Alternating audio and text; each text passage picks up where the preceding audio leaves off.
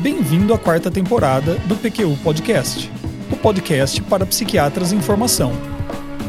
Aqui é evidência com opinião. Eu sou Vinícius Guapo e é uma satisfação tê-lo como ouvinte. Em 1998, a Fundação MacArthur, rede de pesquisa sobre a psicobiologia da depressão, montou uma força-tarefa para investigar os termos utilizados para descrever a evolução de um episódio depressivo.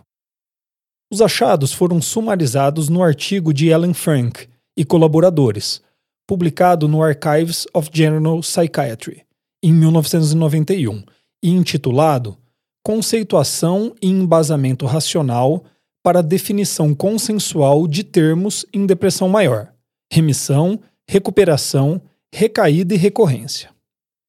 Esse artigo sumariza o bom trabalho feito pela Força Tarefa e tornou-se um clássico por ter proposto um consenso muito necessário sobre termos e conceitos até então utilizados de maneira bastante heterogênea. Os conceitos nele descritos influenciaram e influenciam até hoje tanto a prática clínica como a pesquisa sobre transtornos depressivos.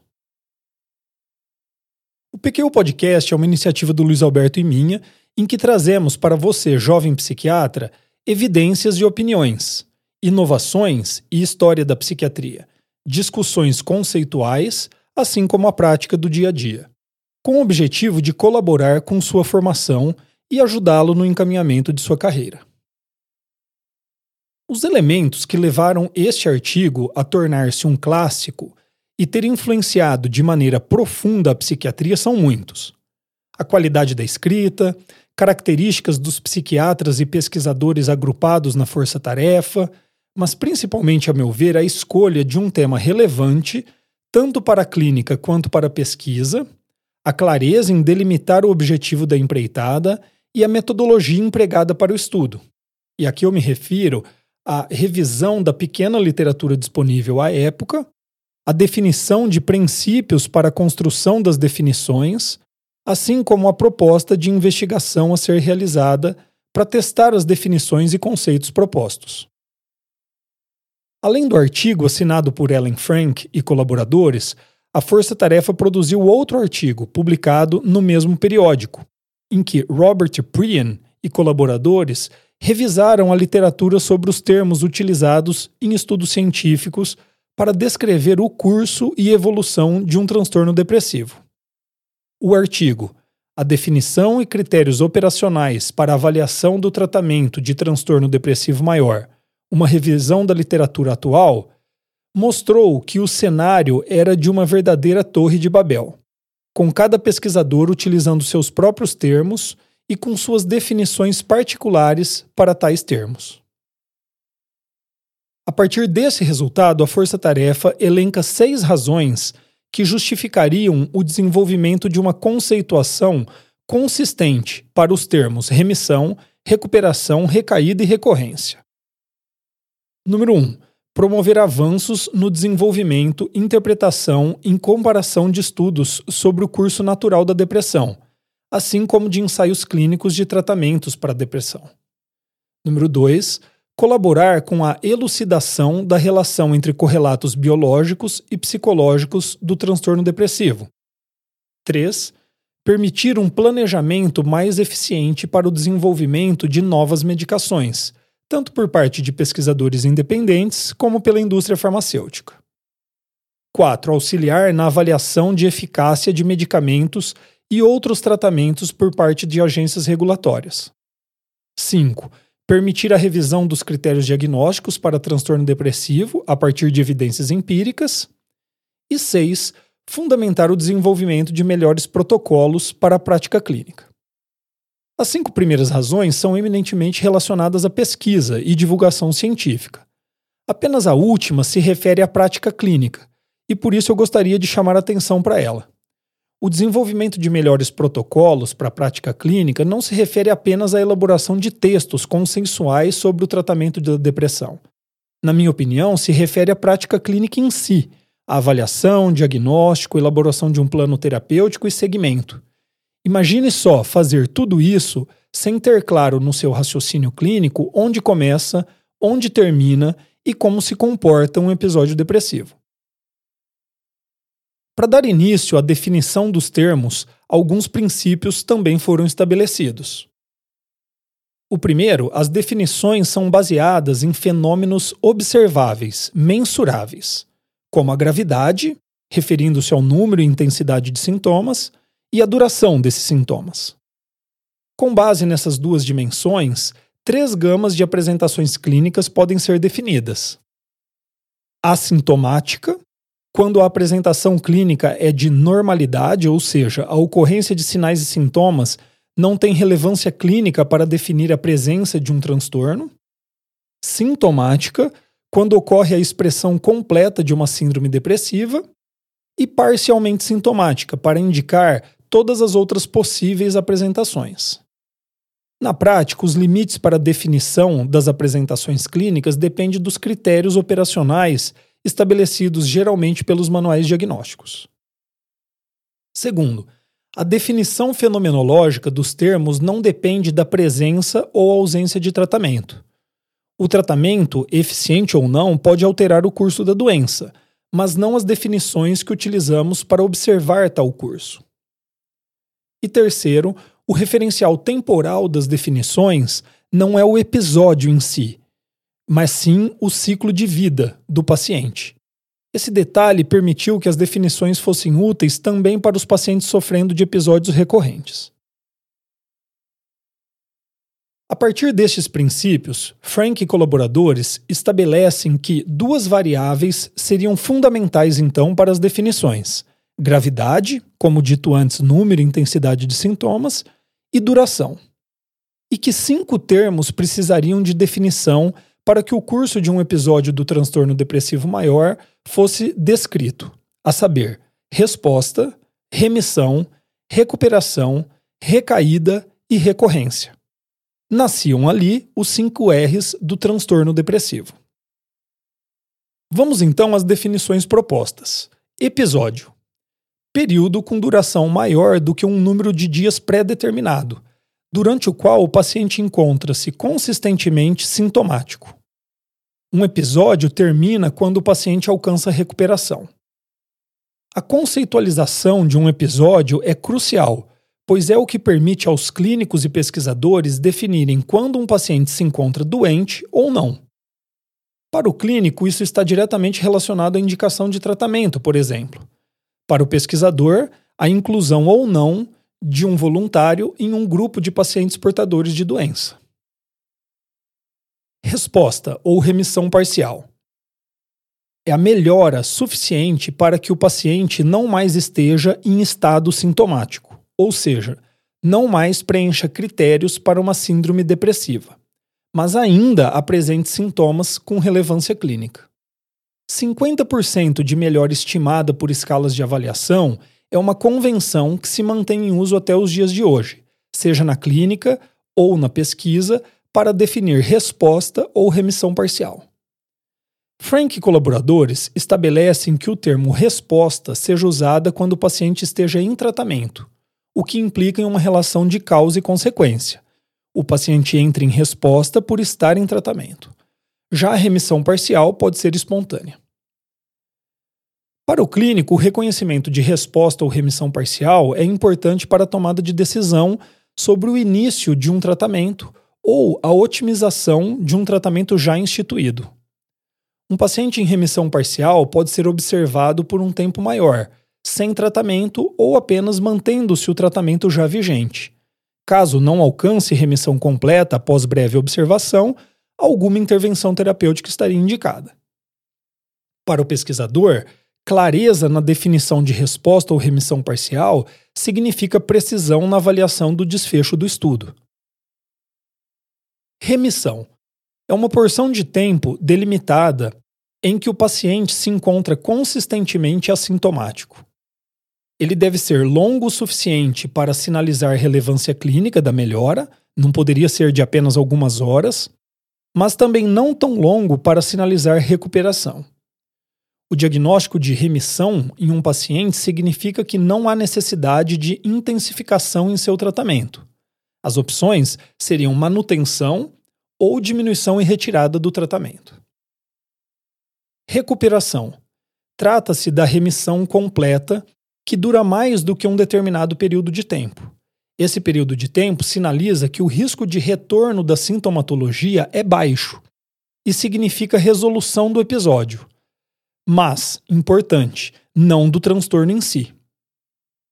De um ponto de vista clínico, duas alternativas se colocam: suspensão do tratamento ou manutenção do tratamento, com o intuito de prevenção de novos episódios. Recaída é o ressurgimento dos sintomas a ponto de satisfazer critérios para uma síndrome completa, que ocorre durante o período de remissão e, portanto, antes da recuperação. A hipótese implícita é de que se trata da retomada de sintomas de um episódio ainda ativo porém em que os sintomas haviam sido suprimidos. Na prática, recaída significa necessidade de intervenção terapêutica. Recorrência refere-se ao aparecimento de um novo episódio depressivo e, portanto, só pode ocorrer após a recuperação. Em estudos avaliando terapia de manutenção, esse é o principal desfecho de interesse. Do ponto de vista clínico, no caso da recorrência, impõe-se a necessidade de revisão do diagnóstico, avaliação de potenciais motivos para a recorrência e ainda intervenção farmacológica. Frank e colaboradores reconhecem haver, à época da força-tarefa, pouco embasamento empírico para propor qualquer definição operacional de duração e gravidade que norteasse o uso prático dos conceitos propostos ainda assim optaram por fazê-lo, com o intuito explícito de que estas definições fossem desafiadas e testadas por dados empíricos. Ofereceram inclusive reflexões sobre de que maneira os estudos poderiam ser conduzidos para testar tais definições. Uma das propostas de definição operacional foi baseada nos critérios do RDC, um manual diagnóstico bastante utilizado à época e que deu origem ao DSM. As definições eram as seguintes: quanto à gravidade, assintomático, presença de dois ou menos sintomas, e sintomático, presença de cinco ou mais sintomas. E quanto à duração, episódio é um estado sintomático por quatro ou mais semanas, remissão, assintomático por duas ou mais semanas, porém por menos do que oito semanas, e recuperação, assintomático por oito ou mais semanas. Outras propostas de definição operacional foram feitas, utilizando escalas de depressão, como a de Hamilton ou de Beck, e com duração diferente do que o exemplo mostrado aqui, mas nenhuma delas suficientemente embasadas na literatura e todas a serem testadas, segundo os próprios autores. Ainda em 1991, David Kupfer publicou no Journal of Clinical Psychiatry um artigo intitulado o tratamento de longo prazo da depressão. Nele, Kupfer faz uma representação gráfica do curso prototípico de um episódio depressivo, assim como proposto pela força-tarefa. E ainda relacionou este curso com as respectivas fases do tratamento que acompanham a evolução de um episódio depressivo, a saber, prevenção, tratamento agudo, tratamento de continuação e tratamento de manutenção. Esse gráfico ficou conhecido como curva de Kupfer. Tanto o artigo de Frank e colaboradores como o de Kupfer, ambos publicados em 1991, transformaram-se em clássicos da literatura psiquiátrica. Os conceitos neles descritos influenciaram gerações de psiquiatras e nortearam a pesquisa do tratamento da depressão. Em 2006, John Rush e colaboradores publicaram na Neuropsychopharmacology um artigo intitulado relatório da força-tarefa da American College of Neuropsychopharmacology sobre resposta e remissão do transtorno depressivo maior, que revisita as propostas iniciais de Ellen Frank e colaboradores. Eu vou pontuar algumas recomendações que considero de maior importância nesse documento. Remissão, e não simplesmente resposta, deve se tornar tanto o desfecho primário de ensaios clínicos como o objetivo a ser buscado na prática clínica. Três ou mais semanas em estado assintomático, ao invés de duas ou mais semanas, como proposto anteriormente, seriam necessários para atingir remissão. Os sintomas elencados no DSM, assim como seus pontos de corte para definição do estado sintomático do paciente, são assumidos como o padrão para definição operacional do diagnóstico. E ainda, recuperação deve ser definida após quatro meses assintomático, e não oito semanas, como proposto anteriormente. Rush e colaboradores terminam o artigo assim, aspas. Virtualmente, todas as recomendações são majoritariamente baseadas em lógica, impressão clínica e consenso. Estas recomendações devem ser avaliadas empiricamente. Fecha aspas. Pois é, 15 anos após o trabalho da primeira força-tarefa e continuamos com boas ideias, escritas por bons pensadores, mas não testadas adequadamente. Estes três artigos que comentei são muito bem conhecidos, clássicos, como eu já disse. A surpresa fica por conta de um estudo publicado em 2018 por Paul Deswart e colaboradores na Epidemiology and Psychiatry Sciences, com o título evidência empírica para a definição de episódio, remissão, recuperação, recaída e recorrência em depressão, uma revisão sistemática. Os pesquisadores da Universidade de Groningen, na Holanda, resolvem revisar a literatura que embasa as definições propostas por Frank e colaboradores, quase 30 anos atrás. O artigo é interessante, faz uma discussão conceitual sobre os termos e como os estudos tentaram ou deveriam tentar testar tais definições. Mas em resumo, mostra o seguinte, ó. Primeiro ponto. Os autores levantaram 56 estudos com uma amostra total de mais de 39 mil pacientes, que investigaram ali o curso de um episódio depressivo. A proposta de definição de um episódio como um período mínimo de ocorrência de sintomas, feita por Ellen Frank e colaboradores, encontra sustentação na literatura. A sintomatologia depressiva ganha estabilidade conforme aumenta o tempo de estado sintomático. Períodos muito curtos de sintomas, com muita frequência, remitem rapidamente e sem necessidade de intervenção.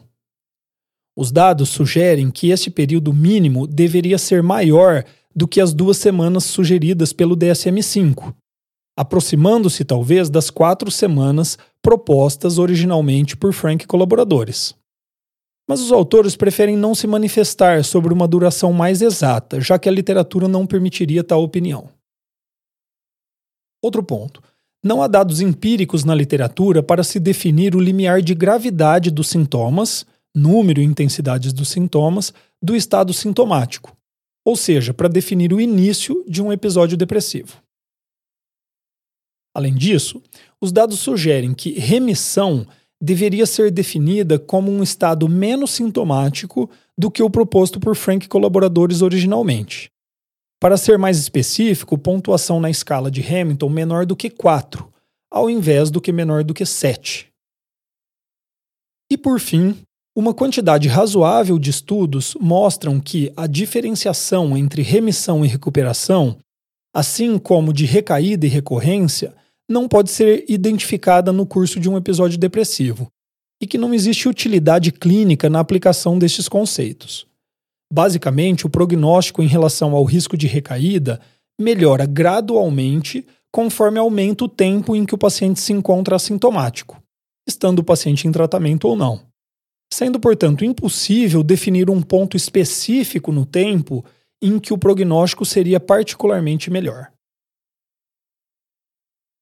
Eu diria que finalmente o desafio proposto por Frank e colaboradores, de que suas propostas fossem testadas à luz de dados empíricos, está sendo aceito e encaminhado pelos pesquisadores em psiquiatria. Ótimo! E aqui encerro esse episódio, em que apresentei um artigo clássico que sumariza a proposta conceitual das fases de um episódio depressivo e define termos para cada uma delas. Além disto, mostrei como as ideias contidas nesse clássico foram testadas pela ciência psiquiátrica ao longo de quase 30 anos. Espero que tenham gostado. Acesse nossa página no Facebook. Lá você vai ficar por dentro de tudo o que acontece no PQU Podcast. Visite nosso site www.pqpodcast.com.br Nele estão disponíveis todos os episódios já publicados, com as respectivas referências, organizados por data, autor e sessão. O PQ Podcast agradece sua atenção.